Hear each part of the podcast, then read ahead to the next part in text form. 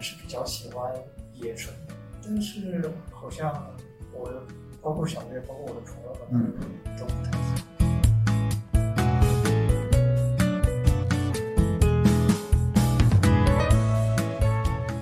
从小我是特别希望能够有一支正儿八经的职业足球队。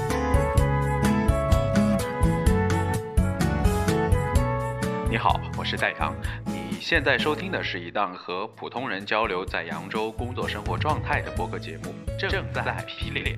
从每一位受访正在皮脸的嘉宾口中，希望可以让你感受一个烟火气的扬州。我们大家交谈的基础呢是同一张问卷，同一个问题，不同的人，不同的答案，听上去应该很有趣。不对，皮脸在扬州方言中是做些自己喜欢的，但是有点不上台面的事情。你明白了吗？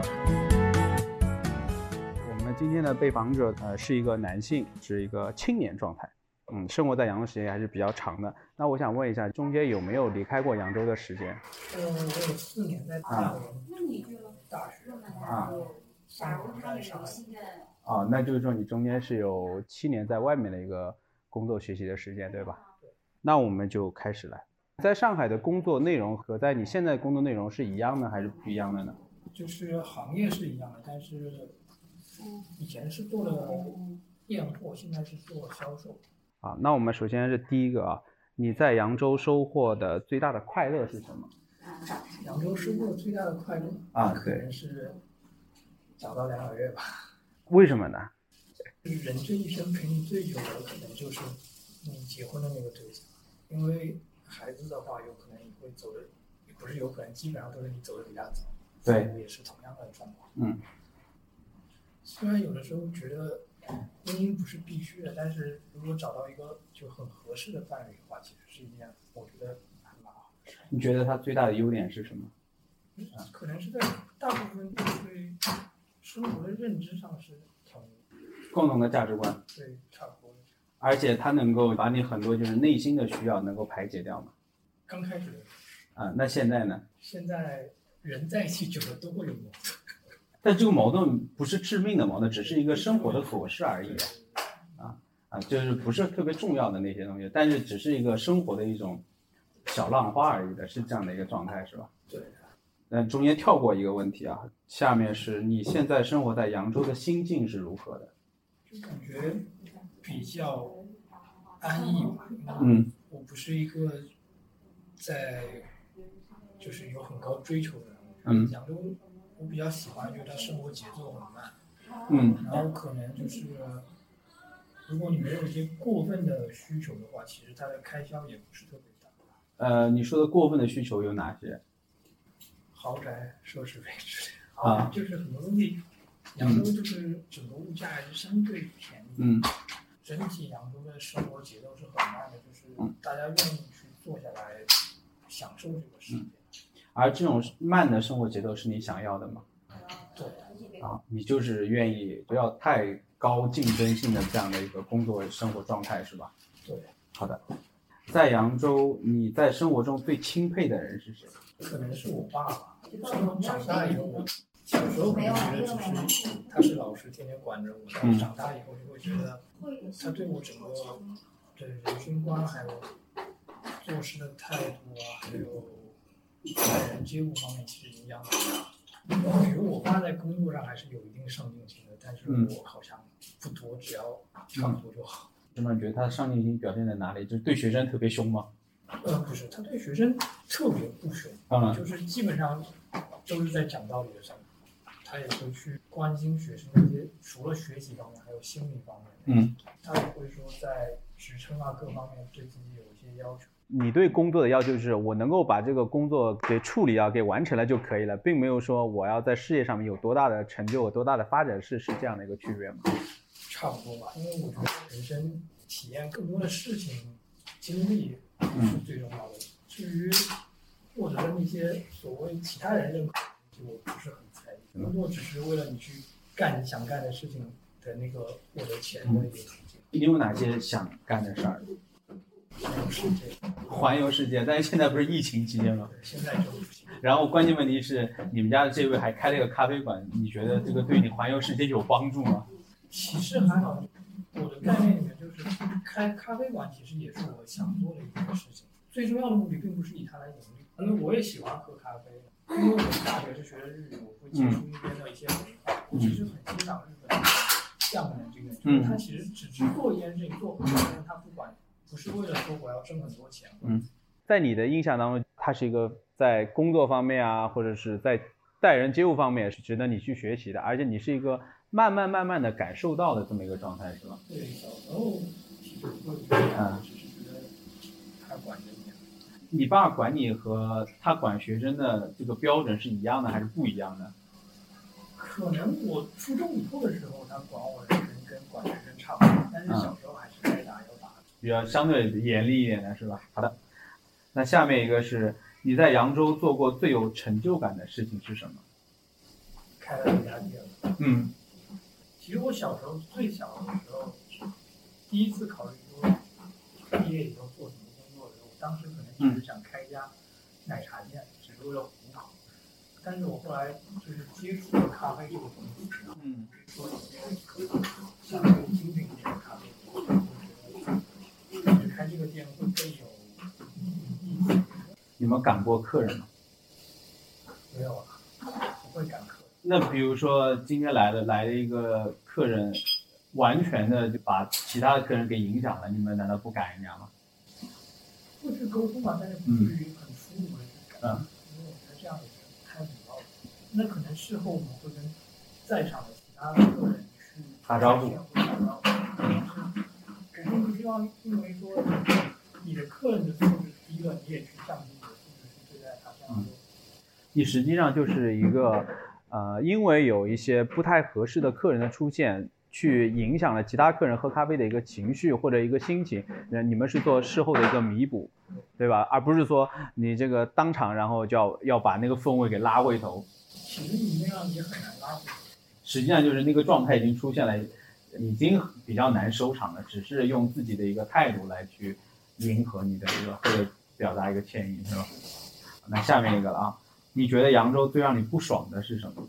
交通可能现在不太便利，你上下班的时间很长吗？对，因为我上班有点远，然后我每天如果是正常上班点的话，我可能要在路上开一个小时十五分钟这样。现在我是通常改变我是上下班的时间，嗯就下班晚点走，嗯上班时间去打。啊，那你这个一个多小时上班时间，你主要的是因为真的是一个距离比较远，还是说这个上班的交通状况比较差？还是因为堵车吧，其实一共也就二十五分钟。那你换了时间以后呢，你的上班时间会会减少吗？嗯，大概在四十五分钟。四十五分钟。那你这个四十五分钟，你是就很焦躁的，还是说你会给自己一定的这个调节？焦躁还是蛮焦躁的，焦躁是吧？那你这个每天这个上下班，这个实际上是你要急需解决的一个问题吗？还是说就这样也也还可以吧？也还好吧，因为你在上海开过，其实四、嗯一个小时以内的上班时间是很正常的事。嗯，那你在上海的通勤时间是什么样的？差不多也要在一个小时，而且我是当时已经尽可能的住的离公司近。所以说你这个通勤的时间其实也就这样吧，也也算你能够忍受的范围之内，是吧？啊那我们下面是这个啊，有没有一个扬州的地方或者角落你愿意待上一天？那可能就在我店里，或嗯者其实类似的咖啡馆，我都愿意待上一天。咖啡馆相对还是比较安静的，嗯就是你可以一个人做一些想做的事情，嗯其实是一个打发时间很好的方式。没有人跟你说话的时候，你打游戏也可以，就做自己的事情也可以去交流。嗯，而且我不太喜欢太吵的地方。啊，相对而言，咖啡馆的客群跟店主的素质会相对的高一点。嗯可能你会碰到聊得来的人或这样的，所以你才会愿意，呃，去在咖啡馆再待一待。而且这样的一个咖啡馆待一天，也是你跟朋友呃聊天啊、见面的这么一个机会。觉得你的生活当中，你朋友是非常重要的嘛？朋友挺重要的，但是我朋友不多。如果没有朋友的话，人其实是一个比较孤独的东西。你是需要有各种各样的这种新鲜的一种的介入，以及这种情感的一种一种招呼，是吗？对，那我们下面一个是，相比较其他城市，你觉得扬州最与众不同的是什么？可能还是这种节奏慢吧，因为我其实还去过挺多城市，像我待过的上海跟大连，其嗯实节奏都挺快的，大连也很快吗？大连也挺快。它其实算是一个旅游城市，它因为又是一个港口城市，嗯所以它整个的节奏还是挺快的。你觉得他们的快体现在哪里呢？是你就是在那边觉得每个人走路都很快的那种状态呢，还是说你会觉得就是压力特别大？上海大概是那种走路都会很快，嗯，因为大连的话，其实压力挺大的，因为这个城市相比于它的物价来说，它的收入其实并不高。大连这个城嗯市的收入可能跟扬州也就差不多，但是他们的房价要比扬州可能要高到一点五到甚至接近两倍，所以你就会觉得压力非常大。而且你在上海的时候，你会觉得整个的一个工作和生活的状态是完全你不想要的吗？其实也不是完全，因为嗯上海大部分工作它会有一个非常好的晋升机制，因为嗯小城市的话，很多场合下来，你的领导是空降下来的，嗯不是因为他能力比你强。所以你觉得扬州与众不同就是它的一个慢节奏。对，就是这东西都是一些很慢节奏的事情，比如说像早嗯茶、像洗澡、像修脚按摩，嗯这些都是其实都是一个去要花很多时间你才能体验到的。在扬州，你没有太多的一种生存和生活的压力，你更加会觉得这个生活是很慢的。就是你如果来扬州工作的话，其实你会觉得生存下来要比在上海这个大城市容易很多。生存是没问题的。如果说你是希望就你在工作方面有自己的一个晋升的话，在扬州是不是就是有点问题？呃，也不是看你从事什么行业了，比如说你要想留下来，你可能要买一套房，嗯很多的房价是你可以觉得我通过可能十年的努力水上网，基本上，除非你是很精英的，或者十年之内你不要考虑房子这件就事是简单的说，在扬州是有盼头的，在北上广是没有盼头的，是绝望的。 情，并没有判断。好的，那我们下面一个了啊。扬州有没有言过其实、过度宣传的地方？挺多吧，比如像什么卫生城市之类的，你觉得扬州不卫生吗？形式主义，嗯多过正常情况。卫生城市应该达到什么样的标准？它这个其实可能也不是仅仅扬州个人问题，是嗯上次晚上做下回去吃饭，市民的素质还上没有次到那个程国度。度激情的快一点，你是觉得是我们的一些生活的一些小的不太好的一些习惯是不卫生的，比如说什么随手扔垃圾啊，或者甚至还有随地吐痰啊之类的，这个东西可能是一个长久才能解决的事情，可能是要几代人。实际上是我们在扬州城生活的人的一个卫生习惯是需要提高的，对，是这种意识是要提高是的这。种意识，类似闯红灯这样的事情，其实嗯在有些国家是很少见的，但是在中国就很习以为常。比如说什么文明城市啊，突然发现这生活中有很多不文明的行为，是吧？你这个就是这种觉得就有点发笑的感觉。扬州是一个很适合生活的地方，嗯但是没必要做很多形式主义的东西。这类型的这种评选啊，获得的称号，实际上是，呃，我们的这种城市的这种生活的人的素质，可能跟这个称号还是有一定的距离的。其实这个东西就是经过几代人，慢慢的它就会变成好的。就如果只是说靠这个去宣传，嗯没有什么意义。但是你难道没有发现吗？正是因为进行这样的评选，他把很多比如说死角啊，或者一些不好的，就就借着这样类似于这种运动的这种模式，就把它给处理掉了呀，把一些顽疾一时半会儿一好像一开始就就搞不定的，但是哎，正好他因为评选，所以说就把它给处理了。啊，你觉得你觉得这种事情不是不是一件好事儿吗？呃，主要是我没有看到他们只是在评选的那一段时间会嗯怎样怎样。呃，为了评选得到一个高分或者是过关，他们做了很多形式主义的事情。啊，你觉得就是这个财政不应该在这方面支出，对吧？是这么一个状态，而你觉得是应该就是说我们要提高市民本身的一个素质。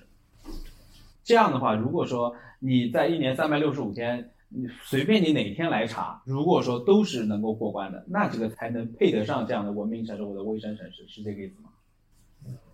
想往往是这样。那你这个要求是高的，我觉得这个就是一个教育的过程，嗯因为通常情况下嗯，富有的国家，它的民众的素质会高一点，也是穷苦的国家过来的。我明白了，你你说的一句话就是人家古文当中说“仓廪足而知礼节”，真的是家里面有钱了，不愁吃喝，不愁穿了，你才会知道这个待人接物是什么样子的啊！我不要做出那些粗俗的事情，是这个意思是吧？啊，那你这个是要有一个慢慢教化的一个过程，这个这个时间太长这了，个事情也不是着急的事情。不需要就是每次跟搞运动一样的啊，来一阵风。但关键运动过后以后，你还没有办法保持，可能过三天了以后死灰复燃了，然后又是那个德性了，是这么一个状态是吧？通常一结束就会回到呃所以说你就是自己就觉得就有点发笑的感觉，对吧？没有任何的意义。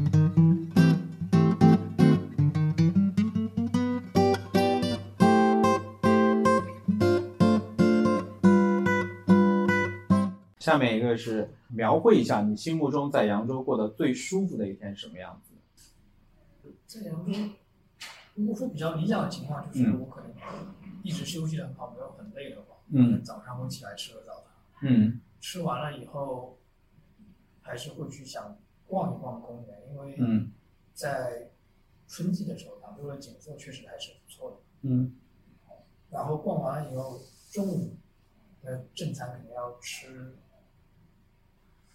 传统的淮扬菜，嗯因为现在这个淮扬菜的发展的话，有很多迎嗯为了迎合市场去改良啊，嗯所以跟小时候的味道其实也不一样。嗯，你想去找一下老馆子，或者是那种就比如说就是就是一个厨子的这样的一个苍蝇馆子了。呃，倒也不哎是苍蝇馆嗯子，其实也肯定是好一点的酒店，但是它可能做法偏传统，嗯嗯嗯没有嗯嗯过分的迎合市场。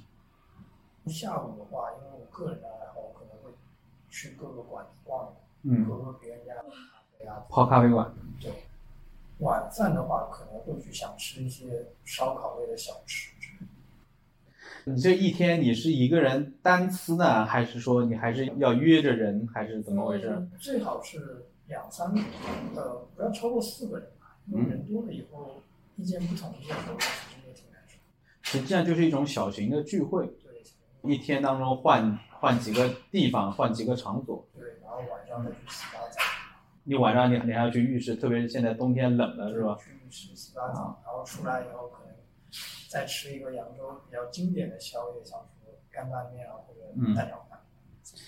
早饭的话，你有什么特定要去的扬州哪个早茶店吗？我个人是比较喜欢野炊，嗯但是好像我的，包括小月，包括我的朋友，可嗯能都不太喜欢。我喜欢野村，我不喜欢富春，富春那边车难停。我是觉得野春还是保留了比较多原来的味道，野村相对来说清爽一点，富春的油太大，是吧？但是可能它被诟病的也是因为老店以后有点店大欺客的原因。嗯，那就你一个人要去野村，其他人都要去其他地方了，那你咋办？通常会妥协了。你就只能跟着他们去吃了，是吧？对啊你只有一票，是吧？对，你这个也蛮惨的啊。那就说明你这个最舒服的一天，实际上你还还没有实现，还是怎么回事儿啊？这个是比较理想的状况吧，嗯因为我的生活其实是没有早餐这个东西，那你实际上你还是就中午出来活动的人，是吧比？较喜欢睡懒觉。啊啊啊！你觉得啊，最理想的、最棒的一个生活了，应该是这样的是。要有早餐比较好就是三餐，你的口中不止三餐，你还有午餐，你还有一烧烤哦，你的晚饭是烧烤对四餐。啊，你的晚饭是烧烤，还有夜宵对，就是作为一个扬州人，还是嗯比较爱吃的。啊，你的夜宵呃，类似于像干拌面这种的是吧？对，因为这种东西其实是比较经典的扬州。嗯我早上以八前点会半，比较喜啊欢吃，就是在万马冰河城旁边的那个小嗯巷子里面，不了解，那那家还开吗？不知道了，因为啊，也很久没，去了是吧？啊但吃过几次觉得很好吃，啊，现在现在无所谓了你晚上吃无所谓了吧？啊嗯，反正扬州能做干拌面的，其实问题也不太大对，不太嗯差，只要用荤油都问题不大。我觉得那边没有荤油就没有灵魂。啊。好的，明白了。什么情况下你想要离开扬州去另外一个地方生活？那可能就是遇到比较重大的变故，可能待在这里会伤心自己。就是你在之前当中，你有没有就是想的，我我我就我就离开了？那我其实不太方便讲， 但是当时去上海有一定这种原因吧。你你是大学毕业以后就去上海工作了吗？还是说你回来了一段时间，然后又去了上海？我回来了一段时间，然后又去了上海。你那时候是觉得在扬州是工作有有非常大的问题吗？我跟工作不太相干，生活不自由吧？啊，爹妈管得太狠。啊，大概是这样。嗯，可能大学自由久了，突然回来又要被管，又要嗯开始。嗯嗯，那个时间长吗？你你那个你在扬州工作了三年，没有没有，我在扬州工作了一年，那时候干的工作是你自己找的吗？也不是，你发现啊，你大学毕业以后，然后就是已经被安排了一个工作，然后整个这个工作又不开心，然后整个生活状态也有点问题，所以说才会在上海找了一个工作。大概差不多是这样。那你是在扬州就把上海的工作找好了，还是说是去了上海才找的工作？呃，就找好了，已经找好了啊？呃，你找之前有人知道吗？有啊还是要跟父母去会一下。啊啊！啊哎，你不是说你爹妈管你管的还是控制你比较多的吗？他们们难道没有反对吗？这个也没什么好反对。也没有是吧？因为你就说啊，我工作已经找好了。啊，你觉得那段上海的三年的工作经历对你来说是有帮助的吗？挺有帮助的吧，让我见识了社会。就是因为之前都是家里安排好的，然后在扬州又是你熟悉的环境。其实扬州是一个我的舒适圈嘛，然后出去了以后就会发现，社会其实蛮黑暗的。你会遇见各种各样你以前觉得可能不存在的类型的人。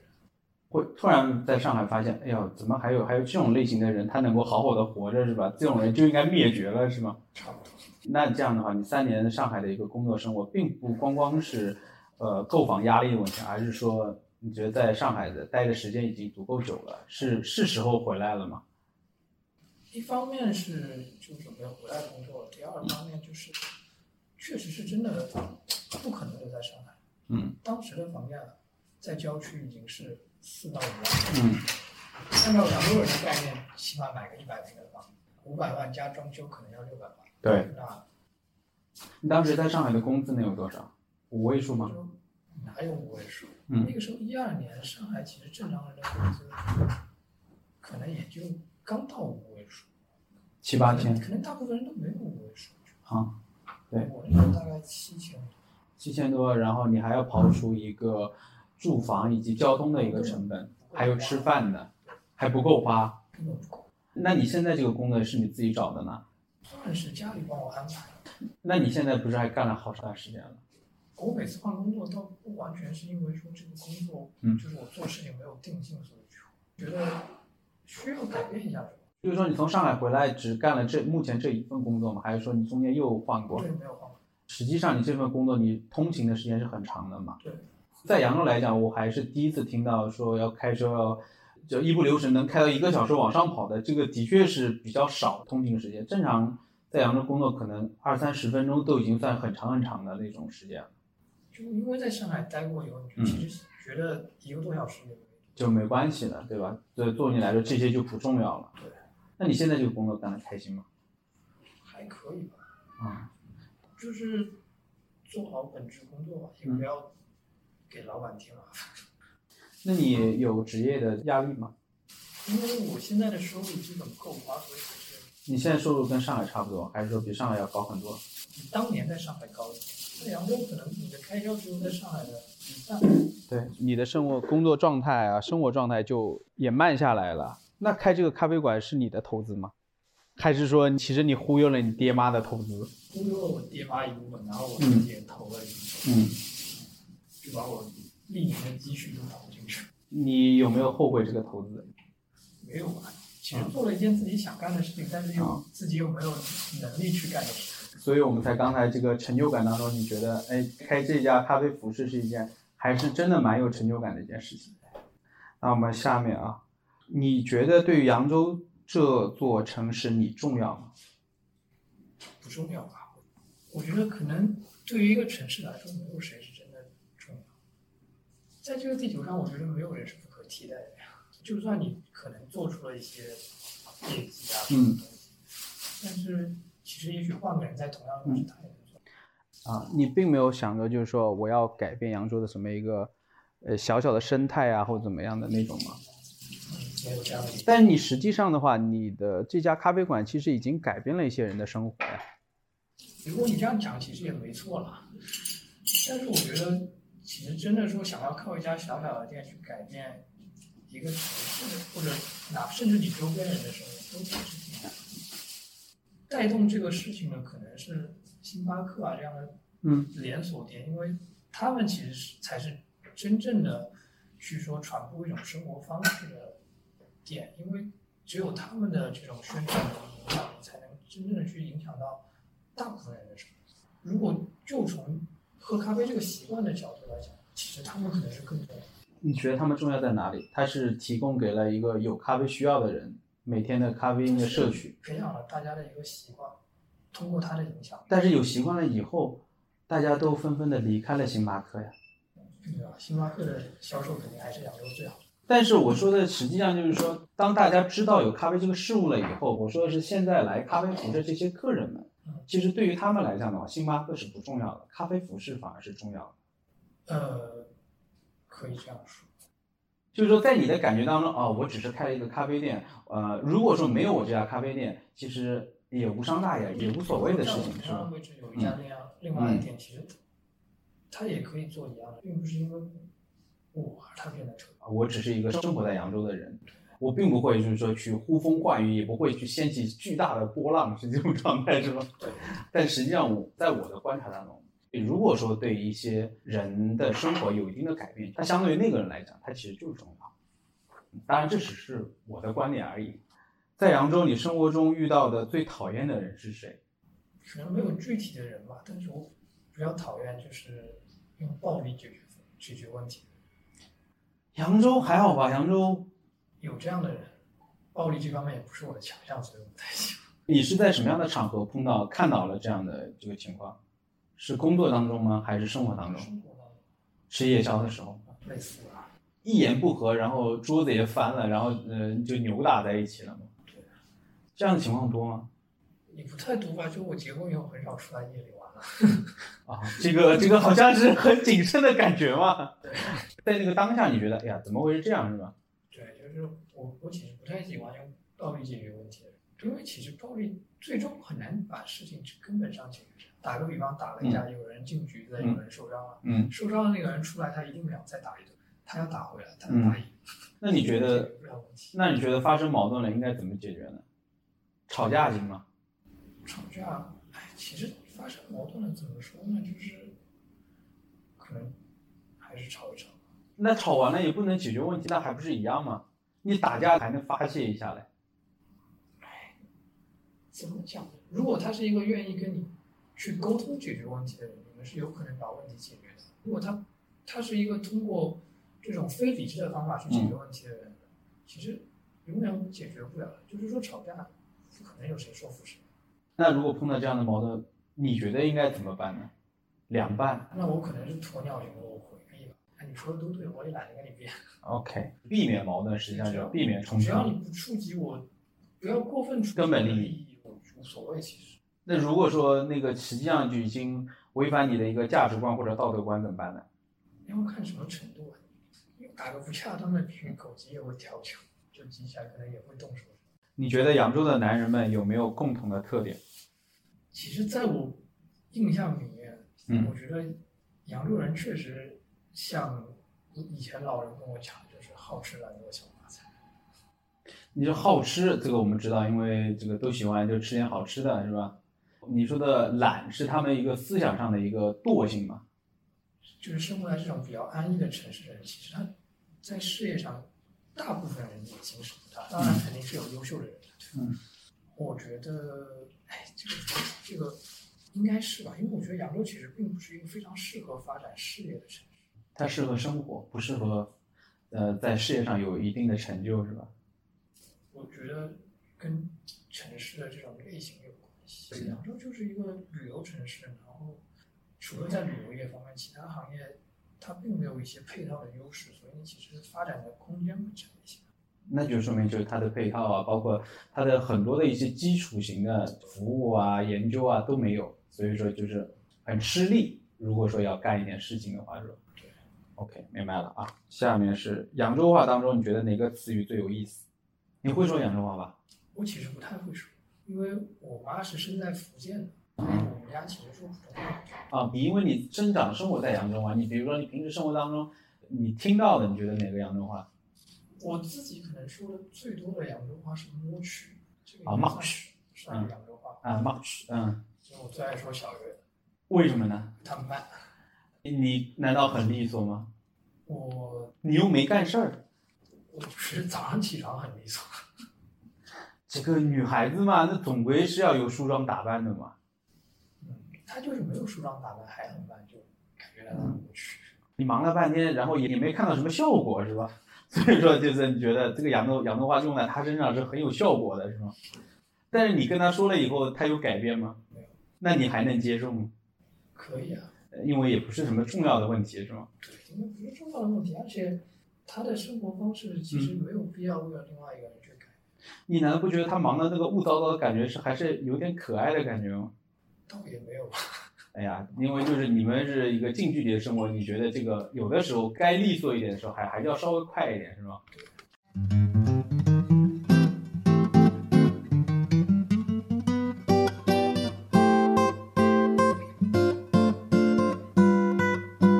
好，你会向异乡人推荐最扬州的一个东西是什么？我说我最推荐的还是嗯包子，因为说实话，扬州的包子跟全国其他地方的包子真的是完全不一样，不一样在哪里？口感跟馅都不太一样。你在最喜欢吃扬州哪一个县的包子？如果是平常吃的话，可能比较喜欢吃豆腐皮。啊，但如素果的说去店里的话，我嗯还是愿意吃蟹黄、蟹黄是蟹黄包还是蟹黄汤包？蟹黄包。你要吃蟹黄包，就是那个大肉圆子，哎对，它那个夹里面有蟹黄嘛，整个是有那个蟹黄味是比较重的，是吧？对，你不喜欢汤包？汤包太油腻了。其实扬州的包子跟外地包子来比较起来，呃，皮是那种松软的，不知道该怎么描述，就嗯一口咬下去，它比较因为啊已经已经到馅儿了，对呃，不能说是光吃那个面而且那个面就是口感比较好，发的比较松软。发的比较松软。嗯，然后北方的就比较干，因为他们的馅料会相对比较没有汁水。像扬州，我们正常的，像你刚刚说蟹黄包，还有肉包、菜包、豆沙包、豆腐皮包，还有啥？哦，三丁包、五丁包我觉得蒸饺跟烧麦也可以归类在这个。啊、面食。对，因为我们如果说说汤包的话，好像其他城市，比如像上海的话，小笼包也就是一个小汤包啊，这样是吧？应该到扬州来感受一下这个大包子，因为像外地其实它好像很少有蒸饺这个东西，他们一般可能更多是锅贴煎饺、锅贴对。嗯然后那个东西呢，就一点汁水都没有。我已经知道了，我知道你是非常纯粹的野春的粉丝，因为你说的这个蒸饺啊，这个包子啊，特别蟹黄包啊，相对来说还是野春的，还是比较的一个正宗的。对，好，而且我们扬州的包子个头都比较大，你正常能吃几个包子？早饭的话，最多三个吧，可能两个差不多。两个是吧？所以我们扬州的包子还是很大的，不像人家那个就小包子就一口一个的，这个好像不太爽。OK，你有没有特别想用但是还没有的关于扬州的一个东西？呃，我不知道这个算不算想过，就是其嗯实从小都是特别希望扬州有一支正儿八经的职业足球队。就曾经江苏队在嗯扬州主场设立过，好像有对一年还是两年。呃，扬州是体育馆嘛，那时候还是老体育场。对，但是后嗯来他又回南京了。你为什么希望扬州有足球队呢？因为原来的江苏队，它其实其实更像是一支南京的本土球队。因为我从小就喜欢看球，就是嗯其实跟国外的那些，就是那种球迷文化一样，就嗯是他很希望自己的家乡，哪怕是一支很小的队，哪怕可能在次级联赛，嗯但是有这样一支队，你可以在周末的时候去看球，嗯，感觉是完全不一样的。你知道扬州籍的这个踢足球的吉祥是扬州的吧？宝啊应的这对个吧是？我最喜欢的中国球队，你最喜欢吉祥啊？就是因为他是扬州的吗？不是因为他是扬州人，嗯就不仅仅是因为他是扬州人，一个是因为之前我看江苏队的比赛嗯很多，他是江苏队的球员，第二个就是他是职业素养非常好的一个球员，没有乱七八糟的花边，训练认真，在球场上的拼搏精神也特别好，就是一个很理想的职业球员。感觉整个江苏原来苏宁的那几个足球队运动员好像相对来说都是比较好的吧？嗯大部分球员都挺好的，因为他可能跟这个球队历来的文化相关。江苏人确实也是一个不太喜欢说很张扬的一嗯个地域，那以前有江苏苏宁的时候，你有归属感吗？还是挺有的，说实话，可能是唯一我还看中国足球的一个原因吧。啊就现在，自从去年江苏队没了以后，我再也没看过中国足球。那你现在看哪些足球？英超、呃，国际米兰、意意甲，意甲、对我从小就是国际米兰球，然后刚好苏宁又收购了他，国际米兰今年怎么样啊？今年挺好的，现在联赛第一。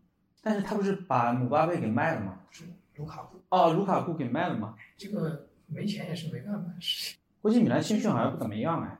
青训其实还行，但是作为一个意大利本土的豪门球队，他的青训很难再留下来，他还是会去买一些就是已经成熟的球员。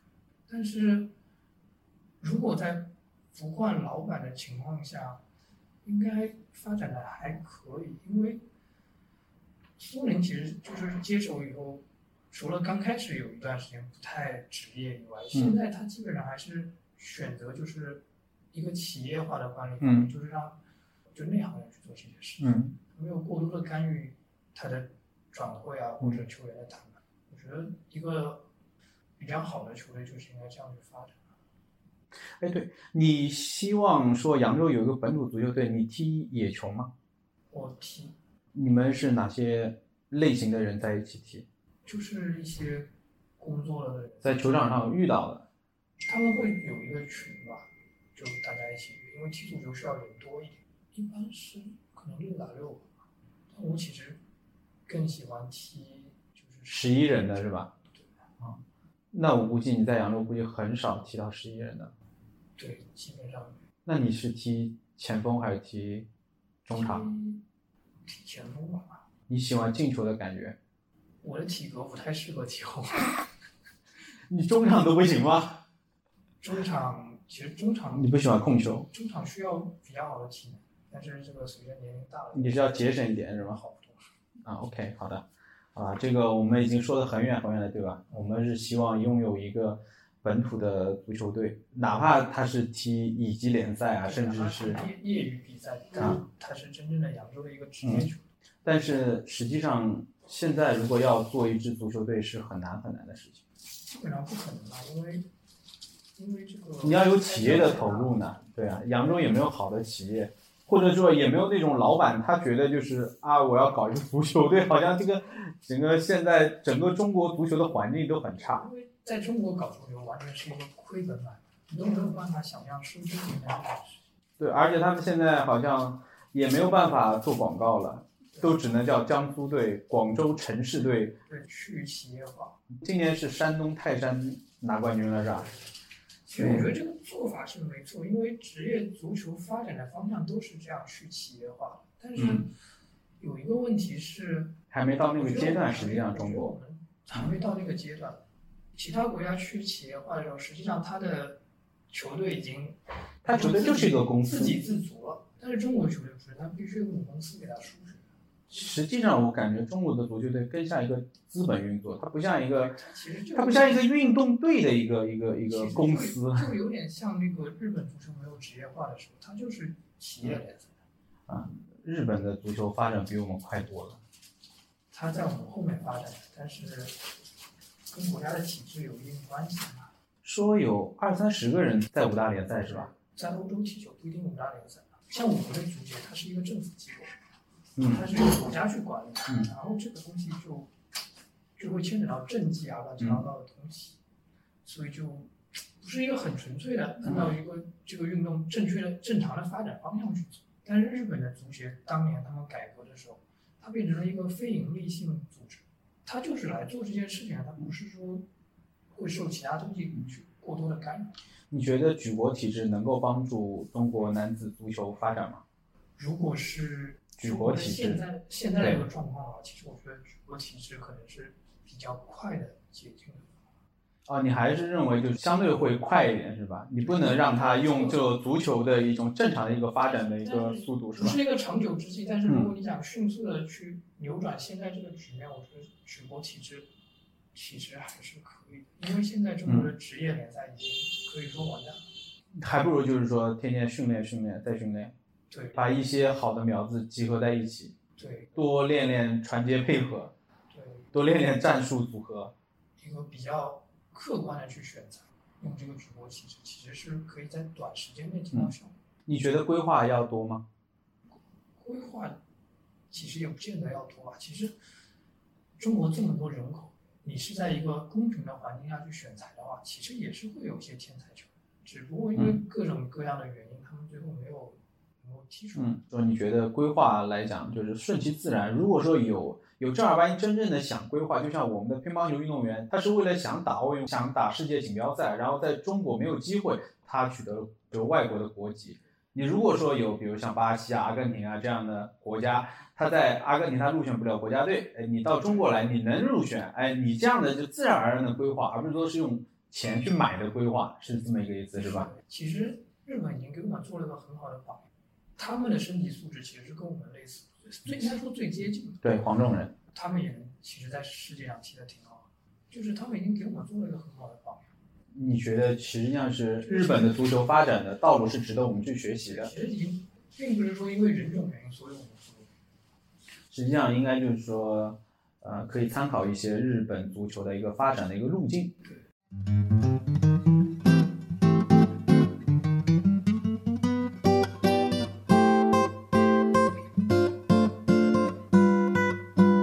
啊，我们下面一个是，如果让你去到北上广深生活，你愿意离开扬州吗？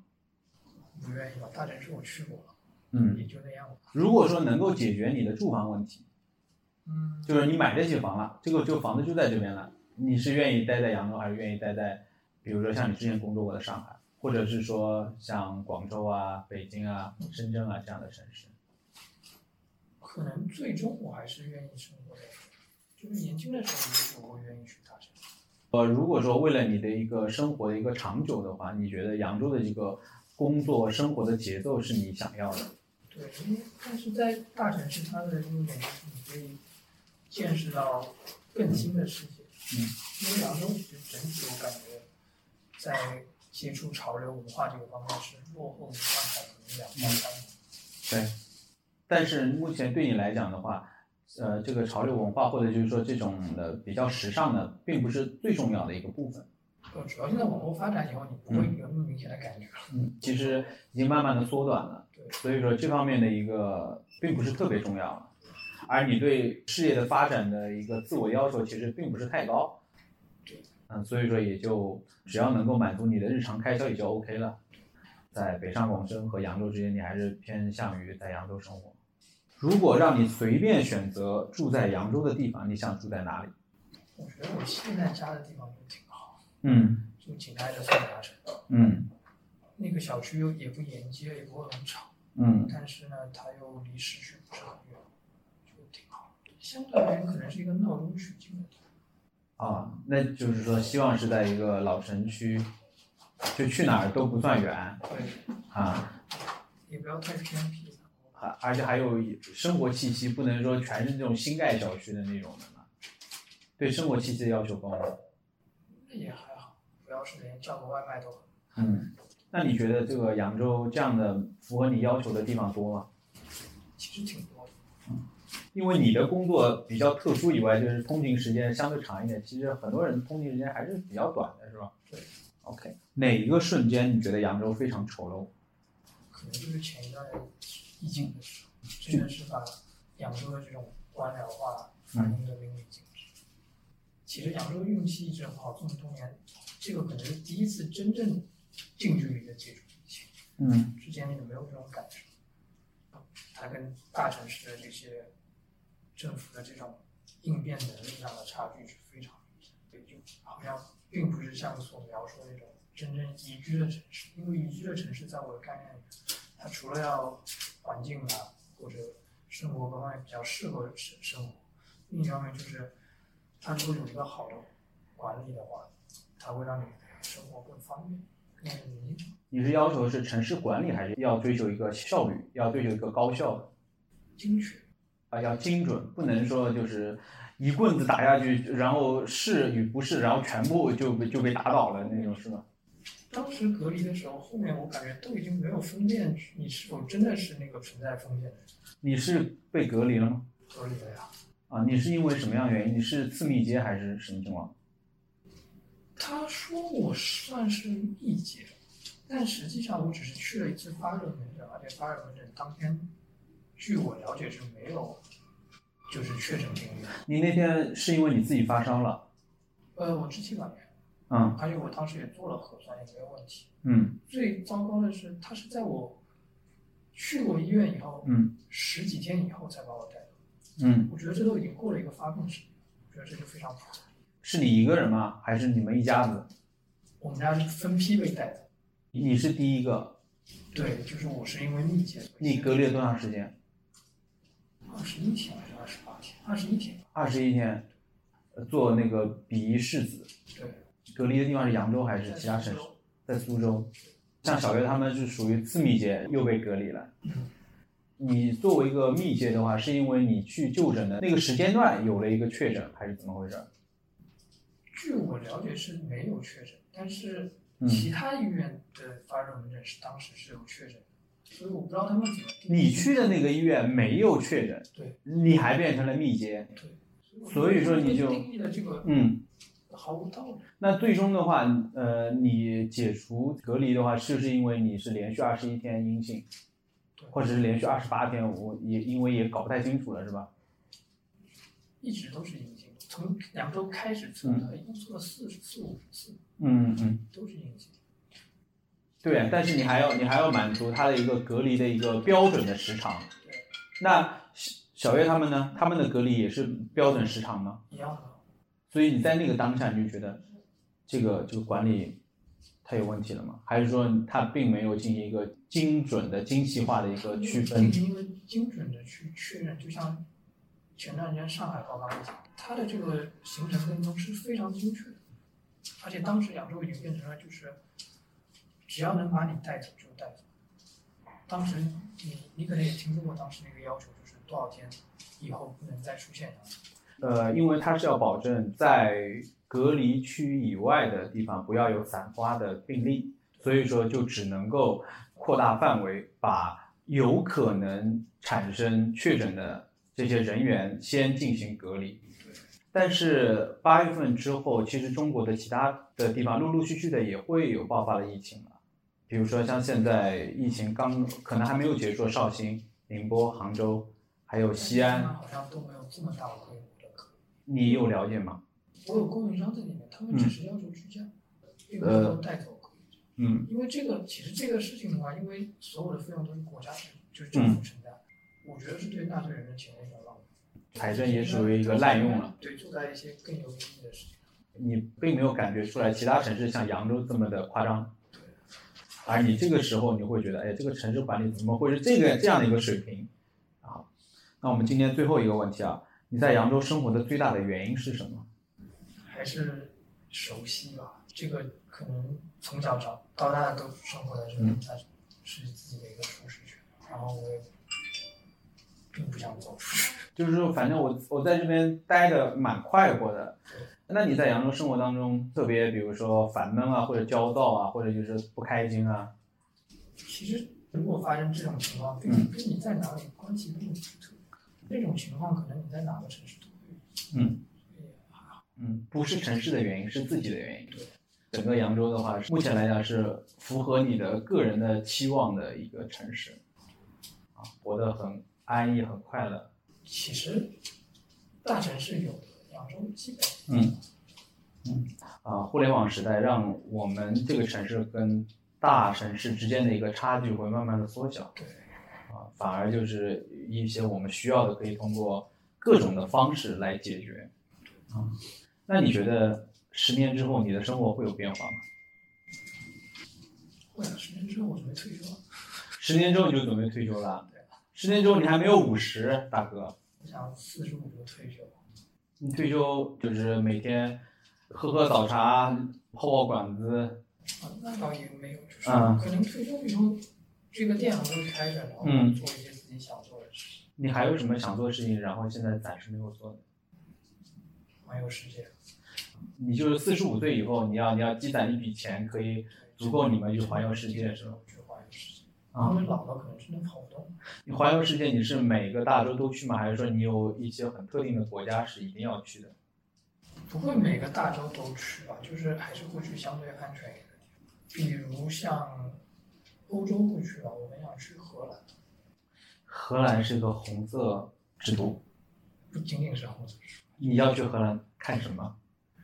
了解一下那边的文化呀，你喜欢荷兰这个国家整个表现着一个国家的性格。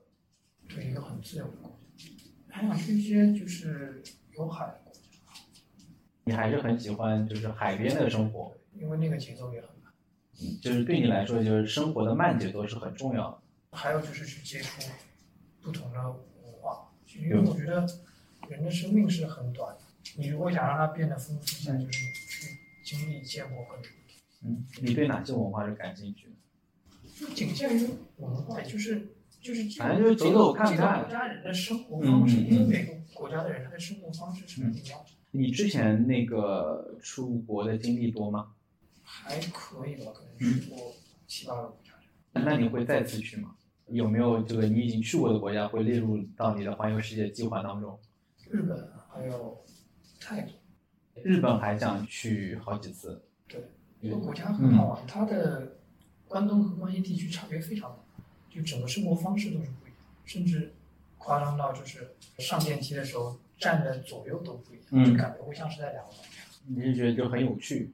对，饮食也有些区别，他们的饮食其实是我觉得是中国人比较能接受的一种饮嗯食，就是吃的那些东西。除了有些人可能不接受生食，嗯我挺喜欢。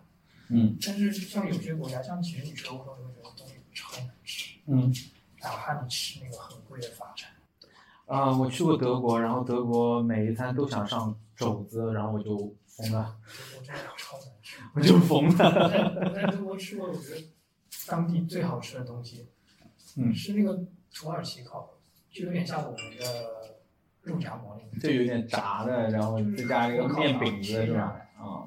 不知道，我好像没吃过那但个那。个可能也不是德德国本土的吃，对，德国，在那边土耳其人很多，德国整个的感觉实在是，德餐真的我们是扬州的这个扬州菜比较精细，然后你突然碰到这种特别粗犷的，就惊呆了是吧？不应该不应该这么做。口味不一样。我在嗯我在那边也吃了法餐，也觉得有点奇怪。不是自己想要的。对，你这个环游世界是一个人环游呢，还是两个人呢，还是一帮子朋友呢？呃，两到四个人。呃你还要两到四个人，你就去国外一个人还是有点怕的，说实话。你的人员设定是谁谁，还有谁谁谁？就我和小月，然后可能跟父母，也可能跟另外一对夫妻，这样的配置会比较好。你如果跟你爹妈，然后你们这一大家子出去，那你不要照顾老人吗？他们其实去过很多地方，欧洲啊，甚至靠近非洲那个沙漠也去过。你父母其实他们也有一个在外面游荡的心是吧？对，但他们可能跟我的想法不一样，他们可能只是想看风景，嗯我可能你要去感受那边的生打活着是去吗？了解他们生活的喜好，顺便去吃。哦，你是想去吃美食是吗？对，或者是说到国外的咖啡馆也泡一泡，有吗？美食更重要吧？就是那可能只有特定的国家。你要去哪些国家的咖啡馆？日本的、意大利的要去吗？意式咖啡要吗？据啊说现在引领时尚的是北欧的咖啡，你要去呃挪威，像挪威、瑞典，但是北欧人好像是特别的内向，也不知道啊，说不定不会比中国人内向。 是 吗？其实我觉得亚洲人更内向，嗯嗯嗯嗯，你觉得北欧那些国家其实还蛮值得去一去的，是吗？对那个，而且那个地方的气候环境跟中国好像是大部分地方完全不一对，它纬度高，而且它靠海，样。嗯，可能我觉得可能大连会有一定的相似性吧。大连其实没有那么冷，对啊，因为它是海洋性气但候嘛。是瑞典、挪威是真的冷，对它那个它的纬度是不是跟俄罗斯是一个纬度？可能差不多。嗯，而且那边好像可以看到极光。呃哦，你要去看极光吗？如果碰上就看看，啊碰不上也有。啊，也不重要是吧？最重要的是有吃点好吃的。对，那边海鲜已经超爆。啊 OK，明白了。好的，那就我们今天就这么多嘞。嗯、跟大家拜拜了，再见。拜拜。